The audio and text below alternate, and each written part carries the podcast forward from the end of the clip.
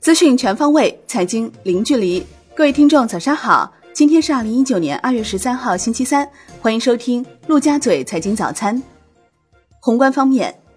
国务院副总理韩正表示，要坚持市场化、法治化改革方向，积极推进财税、金融、国资国企、电力、油气等重大改革任务。施好减税降费政策，解决好融资难、融资贵问题。要密切关注就业形势变化，加强就业市场监测预警，确保就业稳定。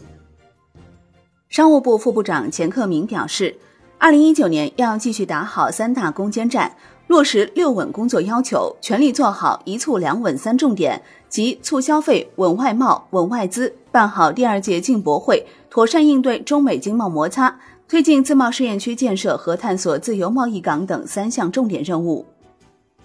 商务部市场运行司副司长王斌称，总体看，中国有广阔市场和四亿中等收入群体，消费成长性好，韧性强。二零一九年消费增速虽有可能进一步放缓，但规模仍将保持平稳较快增长。央行公告，考虑到现金回笼与央行逆回购到期等因素对冲后，银行体系流动性总量处于较高水平。二月十二号不开展逆回购操作，当日有一千亿元逆回购到期，净回笼一千亿元。s h i b o 全线下跌，七天期跌八点三个 BP，报百分之二点五一三；十四天期跌二点五个 BP，报百分之二点四九七。香港特区行政长官林郑月娥表示，粤港澳大湾区发展规划纲要有望在日内公布。香港特区政府计划连同广东省及澳门政府，于二月二十一号在香港举行有关规划纲要的宣讲会，共同探讨发展所带来的机遇。国家卫健委表示，人口与计划生育法等法律均根据宪法制定，不宜立即全面删除计划生育内容。国内股市方面，上证综指收涨百分之零点六八，连升四日；深证成指涨百分之一点一五。创业板指升百分之一点二三，距离半年线仅一步之遥。万德全 A 收涨百分之零点九六，两市再度放量，成交三千六百五十一亿元，前一日成交近三千两百亿元。香港恒生指数收盘涨百分之零点一，国企指数、红筹指数均涨百分之零点二五，全日大市成交九百五十九点八九亿港元，高于前一日的八百八十一点四三亿港元。中国台湾加权指数收盘涨百分之零点九三。国资委表示，新设股份公司或有限责任公司变更为非上市股份有限公司，如果该股份公司设立后近期拟在证券交易所申请发行股票并上市的，就需要申请办理股东标识管理；如该股份公司暂无上市计划，则不需要申请办理股东标识管理。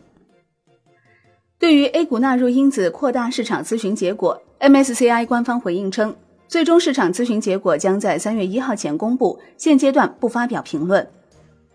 金融方面，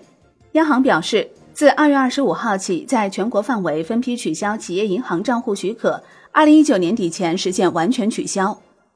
基金业协会备案信息显示，中国银河投资管理有限公司。浙江玉皇山南投资管理有限公司、珠海恒晴金盛硕业投资管理有限公司等公司在基金业协会的备案类型已经显示为私募资产配置类管理人，意味着私募证券投资基金管理人、私募股权创业投资基金管理人、其他私募投资基金管理人之外，第四类私募基金管理人已面世。杨小平正式出任中明投董事局联席主席。自中明投成立以来，杨小平即任中明投董事、董事局关联交易委员会主席、中明投全球专家委员会委员，现任正大集团资深副董事长。产业方面，国家卫健委印发《互联网加护理服务试点工作方案》。国家卫健委确定北京市、天津市、上海市、江苏省、浙江省、广东省作为互联网加护理服务试点省份，试点时间为二零一九年二月至十二月。国家能源局表示，我国已建成全球最大清洁煤电供应体系，煤电超低排放和节能改造总量目标任务提前两年完成。北京市五 G 产业发展行动方案二零一九年到二零二二年近日出台。到二零二二年，北京五 G 网络投资累计超过三百亿元，实现首都功能核心区、城市副中心、重要功能区、重要场所的五 G 网络覆盖。海外方面，美国共和党参议员 Shelby 表示，避免美国政府停摆的会谈达成原则性协议。目前，议员们就为政府提供足以支撑至九月的资金协议进行协商。两党的边境安保协议将会为边境墙提供部分资金。国际股市方面，美国三大股指均收涨逾百分之一点二，道指涨约三百七十点。截至收盘，道指涨百分之一点四九，标普五百涨百分之一点二九，纳指涨百分之一点四六。商品方面，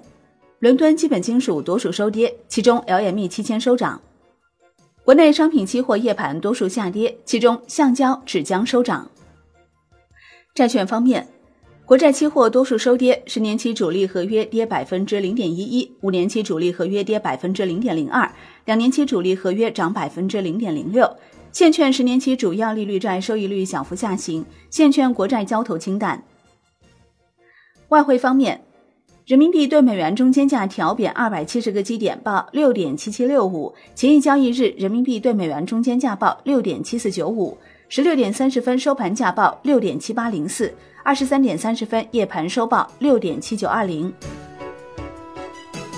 好的，以上就是今天陆家嘴财经早餐的全部内容，感谢您的收听，我是林欢，我们下期再见喽。